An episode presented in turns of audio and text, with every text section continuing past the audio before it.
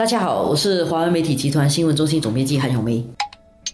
大家好，我是华为媒体集团数码总编辑洪一婷。有一个挺感人的一个新闻，这是社会新闻有趣的地方，而且有意义的地方，就是昨天那个呃患了肝病的小朋友。那个六个月大的男婴，他得到了肝脏，所以已经完成了手术，已经完成了手术了。然后那个捐肝的呢，是一个跟他完全没有关系，也不认识他的一个一个女网民，女网民就是说在网上看了这则新闻呢，就是真的是连一面之缘都没有，对，没有的。他就是在网上看到这个消息，知道这个母亲有一个孩子六个月大，他自己三十二岁，你自己也是个母亲，他有个三岁的孩子，然后他就决定去捐肝，然后听那个六个月大的。男婴的母亲说：“当这个捐肝者醒过来的时候，他第一个问题是宝宝怎么了？相当温馨的一个故事，我觉得让人家觉得对人性还是充满了期待跟希望的。对，人人间真的是有有天使。这个男孩的母亲也很感动，他说：这个捐肝的女网友真的是他孩子的干妈，一语双关了，真的是。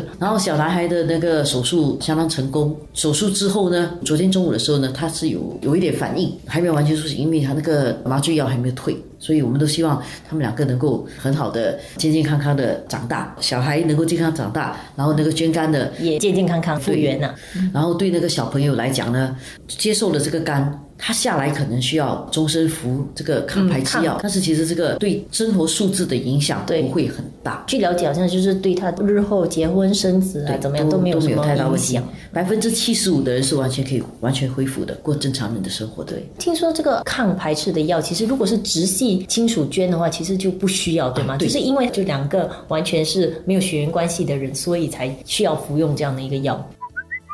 这个也让我们想起一个问题，就是其实人很奇怪，天生下来你自然有的这些器官，它不像你买东西一个零件坏了之后你可以去补回的，但是因为人体器官这个是天生而来的，你不能够去复制它，除非你的克隆技术好到你真的是可以去复制一个肝呐，复制一个肾呐，不然现在阶段来讲，你还是需要另外一个人另外一个人捐献。随着大家的生命越来越长，但是器官总是有那个期限，某个器官如果坏了，但是你其他器官还好的，如果可以得以更换的话呢，那你可以延续你的生命。但是在这种情况底下，那个需要的器官其实又不够。嗯，所以在过去几十年来一直在解决这个器官不足的问题，所以有这个人体器官移植法。嗯，所以也修改了几次。最开始的时候，大家比较保守一点，就是如果有意外身亡的话，你可以选择。最早期还是说你选择说你要不要加入？如果不幸有什么事情，你愿意捐献你的器官？那么后来我记得他就改成了标准，其实就是大家都在计划里，除非你选择澳保，就是我不要加入。二零零六年的时候改的，所以。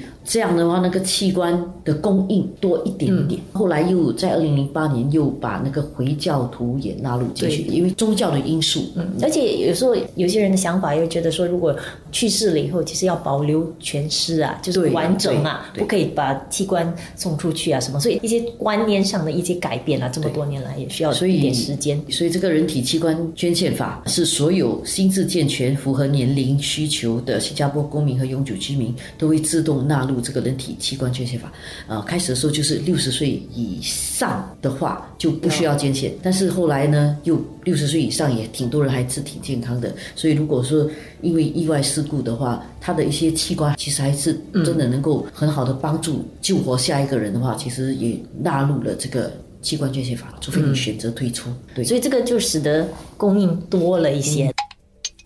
在这个基础上，其实活体器官捐献还是比较少的啦，很少，因为大多数人就觉得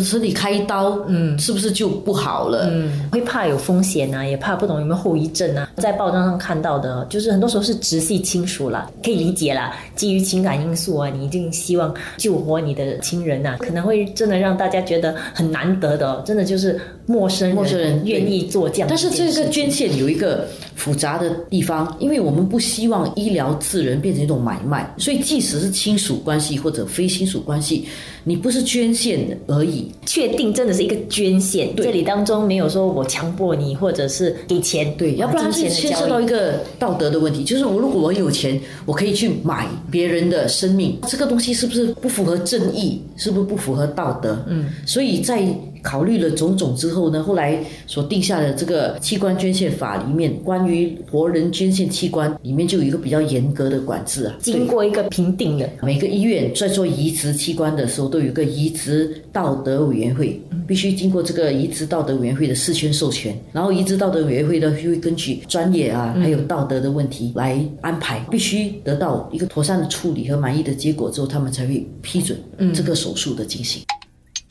我有好奇也是有一个问题，如果说好像这个过程当中他是没有任何的金钱交易，但是过后那个接受捐献的人非常感激。希望给一点心意来表示，给一点钱，这样不知道会不会有他的？他是允许的，他就允许一个适度的一个感谢，嗯，那个捐献的，因为那个捐献的人不只是器官付出，他需要一些金钱的付出，因为比如说他需要住院，他现在可能需要吃补，而且一段时间可能不能工作，对，所以他有一些心理上的一些压力。但是他这里面有个差别了，比如说你买一个器官可能是好几万，但是这个捐献的话，它的数目肯定不会这么大，但是它是一个心。意，人世间有很多问题，不是完全可以用金钱准确的衡量的。它其实牵涉到道德，所以那个道德委员会很重要。他必须要评估这个人是不是真心诚意的要做这件善事。然后那个捐的人呢，不是因为用金钱啦、生命啦，或者是感情啦各方面来威胁你。两个人都必须是本着非常善意的做法来做。你也因为善意而要回报这个捐献的人，这个就可以。